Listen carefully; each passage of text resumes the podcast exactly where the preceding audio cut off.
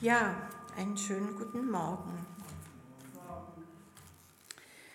Meine lieben Geschwister, zu Beginn möchte ich mich bei euch allen recht herzlich bedanken, dass ihr meine Gemeinde seid. Ich bin seit elf Jahren hier in der Gemeinde und ich bin sehr, sehr glücklich darüber. Ich möchte mich auch bei Jörg für die vielen Gespräche bedanken, die wir unter vier Augen geführt haben. Sie waren sicher nicht immer leicht, aber sehr informativ. Dafür bin ich von Herzen dankbar.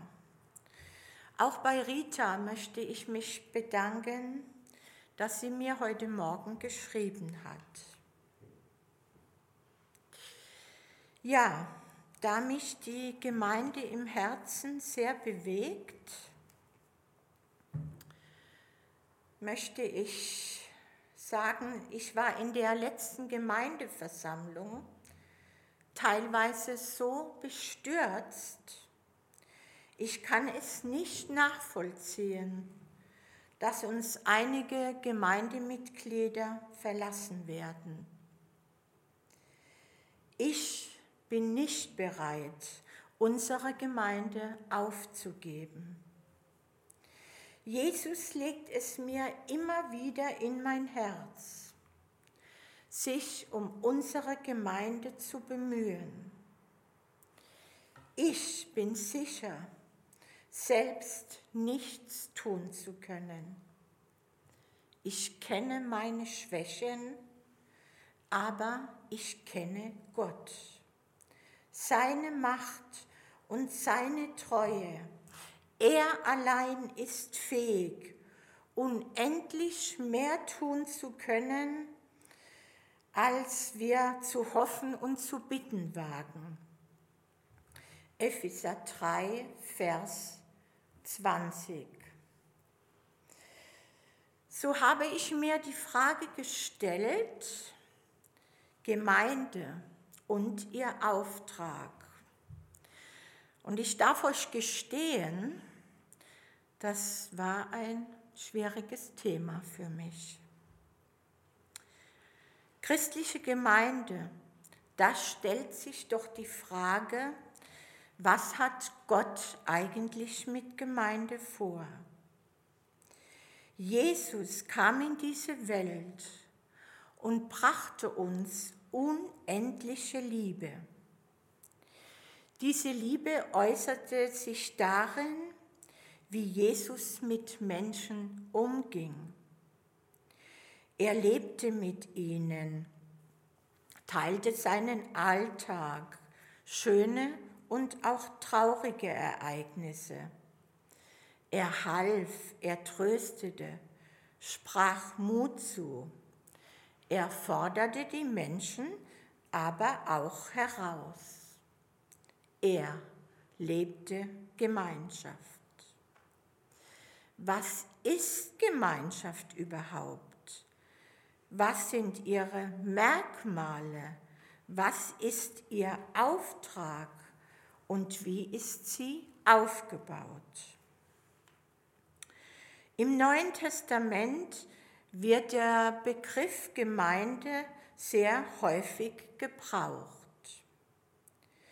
Gemeinschaft beschreibt Menschen, die an Jesus Christus glauben, die ihm ihr ganzes Herz schenken. Daher hat Gemeinde ihren Ursprung in Jesus selbst. Der Begriff beschreibt aber noch mehr Möglichkeiten. Zum einen ist die Versammlung von Christen vor Ort gemeint, bis hin zur kleinen Hausgemeinde. Römer 16, Vers 5. Andererseits zählen Gemeinden aus einer ganzen Gegend zur Gemeinde Jesus. Apostelgeschichte 9, Vers 31. Und selbst die Gemeinschaft aller Christen weltweit zu allen Zeiten versteht das Neue Testament als Gemeinde. Epheser 5, Vers 25, 1. Korinther 12, Vers 28. Zur Gemeinde gehört einerseits nur der, der den rettenden Glauben an Jesus für sich in Anspruch nimmt, also an Jesus glaubt. Epheser 5, Vers 1 und 2. Gemeinde ist der Leib Jesus. Es ist auch Jesus selbst, der seine Gemeinde baut. Matthäus 16, Vers 18. Das alles macht deutlich, Gemeinde im christlichen Sinn bedeutet mit Jesus als Existenzgrund und mit ihm im Zentrum. Vergleiche für Gemeinde. Um besser zu verstehen, was christliche Gemeinde ausmacht, gebrauchen die Autoren des Neuen Testaments eine Reihe von Vergleichen, zum Beispiel den der Familie. Gemeinde als Familie bedeutet, dass sich die Gemeindemitglieder untereinander so liebevoll verhalten, wie es in einer Familie üblich sein sollte. 1. Timotheus 5, Vers 1 und 2. Gott selbst ist der Vater aller Christen. Die Menschen in seiner Gemeinde sind seine Töchter und Söhne. 2. Korinther 6, Vers 18. Gemeinde ist Gottes Familie. Da stellt sich für mich doch die Frage, ob Gott immer mit unseren Entscheidungen zufrieden sein kann. Wir Menschen tun uns oft sehr schwer mit dem liebevollen Umgang und der Wertschätzung in unserer christlichen Familie. Ich muss leider immer öfter feststellen, wie wortkarg wir doch untereinander sind. Alles, was wir verstecken, hat Macht über uns. Verborgenes ans Licht zu bringen, deckt es nicht nur auf, sondern schwächt auch seine Macht über uns. Es bedarf sehr viel Mut, Unstimmigkeiten persönlich anzusprechen.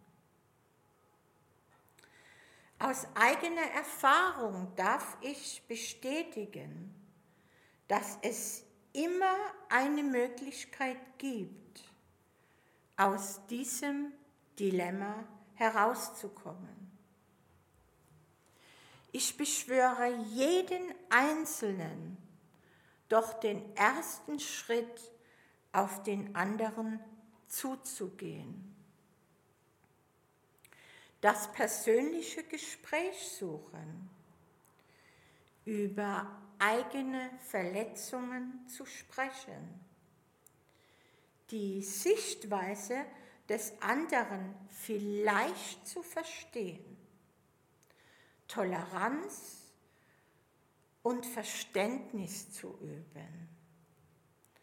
Und das Allerwichtigste, sich von Gott die richtige Wortwahl in den Geist legen zu lassen.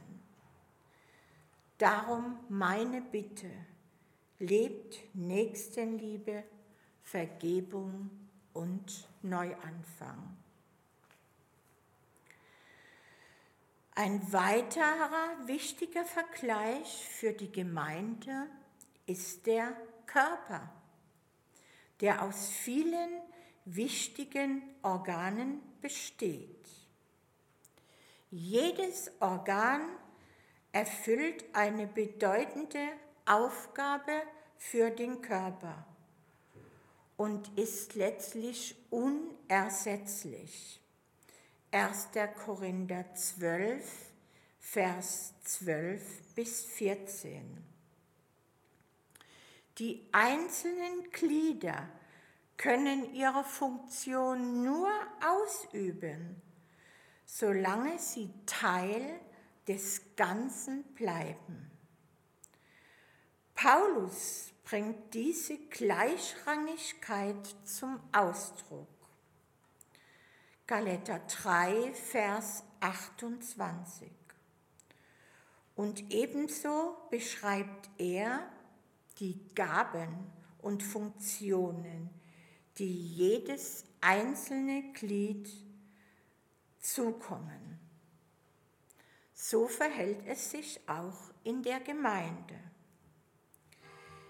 Jeder Christ kann mitmachen, sich einbringen und einen Beitrag leisten. Wir alle sind deshalb daran zu messen, ob wir uns vom Geist Gottes in seinen Dienst nehmen lassen. 1. Korinther 12, Vers 12. Jede einzelne Person hat ihre von Gott bestimmte Auftrag. In einem ähnlichen Vergleich beschreibt Paulus, dass Jesus das Haupt des Gemeindekörpers ist. Epheser 4, Vers 15 und 16. Jedes Gemeindeglied soll dem Haupt Jesus immer ähnlicher werden. Durch die Mithilfe jedes Gläubigen wird der Leib gestärkt und aufgebaut durch Liebe.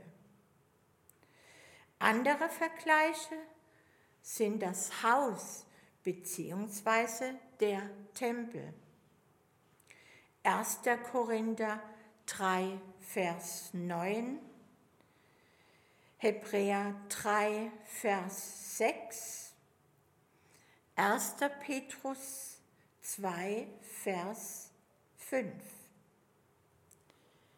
Die Gemeinde gleicht einem Gebäude, das aus den Menschen in der Gemeinde aufgebaut wird. Die Gemeindemitglieder sollen sich gegenseitig aufbauen. Ein guter Plan. Aber wie soll das gelingen? Der Stein, der alles zusammenhält, ist Jesus selbst. Von Gott zusammengefügter Organismus aus Christen der vom Heiligen Geist geleitet wird. Das neue Leben, das Gott uns geschenkt hat und das der Heilige Geist in uns hervorbringen möchte. David ermutigt uns, dass wir Gottes Güte nicht in der künftigen Herrlichkeit sehen, sondern auch schon hier auf Erden. jeden Tag in den gewöhnlichen Aktivitäten unseres Lebens sehen und erfahren, was wir auch gerade durchmachen. Setzt eure Hoffnung auf Gottes Güte und erwartet, dass er in unsere Situation eingreift. Seid tapfer und guten Mutes. Erwarten wir auf Erden den lebendigen Herrn. Jeder Mensch hat von Gott einen Plan zugeteilt bekommen. Nun ist es unsere Lebensaufgabe, herauszufinden, was unser Auftrag sein könnte. Es geht auch nicht darum, das Leben einiger Menschen ein wenig angenehmer zu machen. Es geht darum, uns aus unseren Stühlen zu erheben und das Bestmögliche für unsere Gemeinde und Geschwister zu tun, so wie es unsere Möglichkeiten zulassen. Es geht für Gemeinde, es geht für Gemeinde vielmehr darum, dabei zu sein, Gottes gute Herrschaft in dieser Welt aufzubauen. Das ist keine Schreckensherrschaft, beinhaltet aber nicht weniger als eine Revolution. Eine Revolution der Liebe, des Dienens und der Gerechtigkeit. Gemeinde heißt nicht, ein wenig nett untereinander zu sein, es geht auch nicht nur um die Veränderungen des Einzelnen, es geht um nichts weniger als das Reich Gottes zu bauen. Es ist geradezu unmöglich, alleine zu bauen. Gott nimmt jeden Christen in diesen großen Plan mit hinein. Hier ist jeder gefragt. Jeder Christ kann mitmachen, unsere Gemeinde aufzurichten und auch die Welt zum Positiven zu verändern. Auch nur in kleinen Schritten ist es hilfreich. Gott hat keinen Plan B. Er hat einen Plan für uns alle geschrieben im Buch des Lebens. Dies alles hat Gott in die Gemeinde hineingelegt. Wenn sich Menschen von Jesus gebrauchen lassen, ist das der Weg, auf dem diese Veränderung möglich ist. Eine Gemeinschaft von hingebungsvollen Christen hat also ein enormes Potenzial, was deutlich macht, wie wichtig Gemeinde ist, wie unerlässlich es ist, gemeinsam aufzustehen und gemeinsam seinen Weg zu gehen.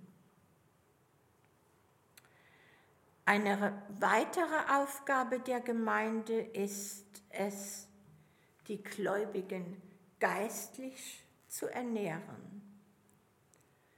Menschen soll in, sollen in der Gemeinde dazu ermutigt werden, in ihrem Glauben zu wachsen.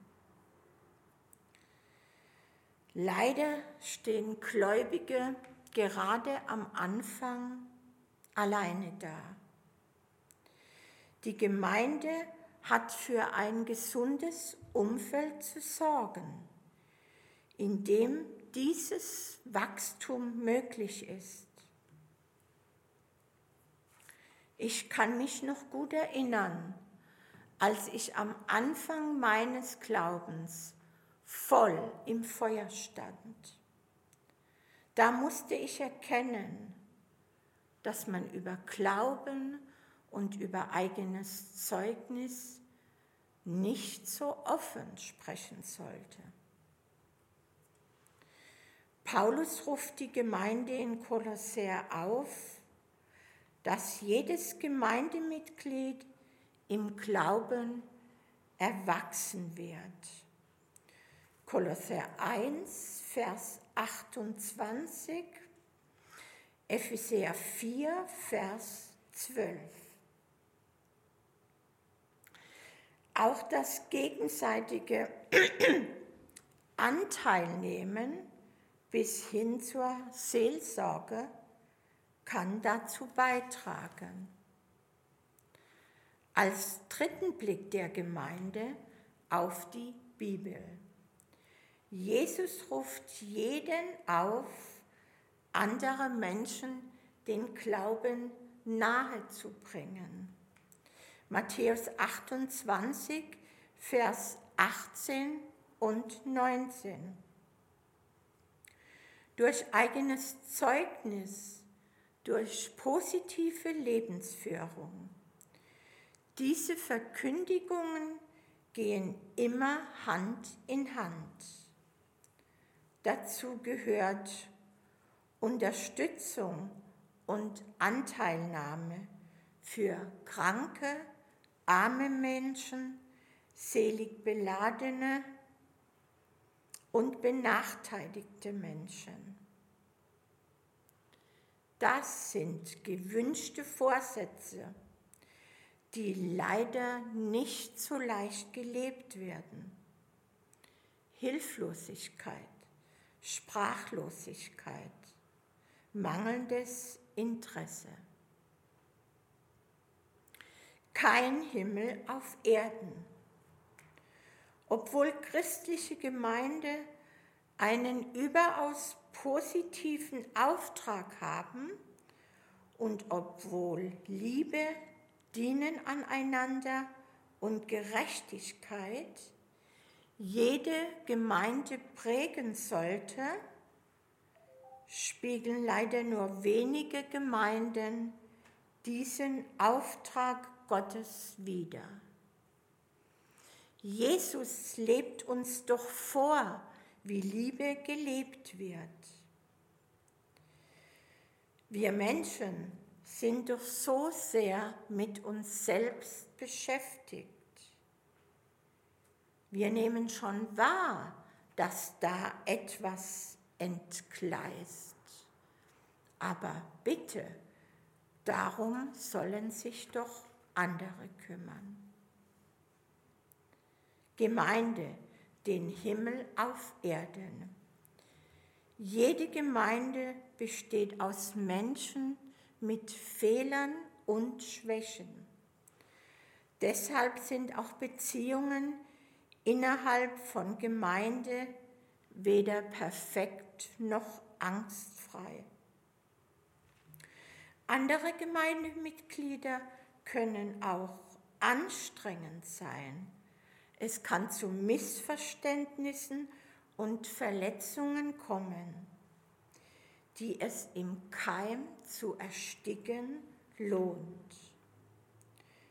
Trotzdem lebt Gemeinde gerade von und in diesen unvollkommenen Beziehungen.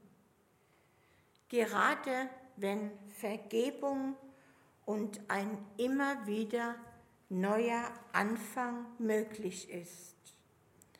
Und gerade wenn Menschen ihre Schwachheit eingestehen und Masken ablegen und wieder sich selbst sein können. Gerade dann kann es zu einer beispiellosen Einheit kommen, wie sie Jesus für die Gemeinde gewünscht hat. Johannes 17, Vers 11. Zum Schluss möchte ich noch zur Wahrheit kommen. Wahrheit. Keiner ist weise, der nicht das Dunkle kennt. Wege entstehen dadurch, dass man sie voller Mut und Hoffnung geht. Auferstehung hat etwas mit Aufstehen zu tun. Und Jesus ist nicht nur nach seinem Tod auferstanden, sondern auch schon vor seinem Tod immer wieder aufgestanden. Für die aufgestanden für die Rechte der Armen und Ausgestoßenen.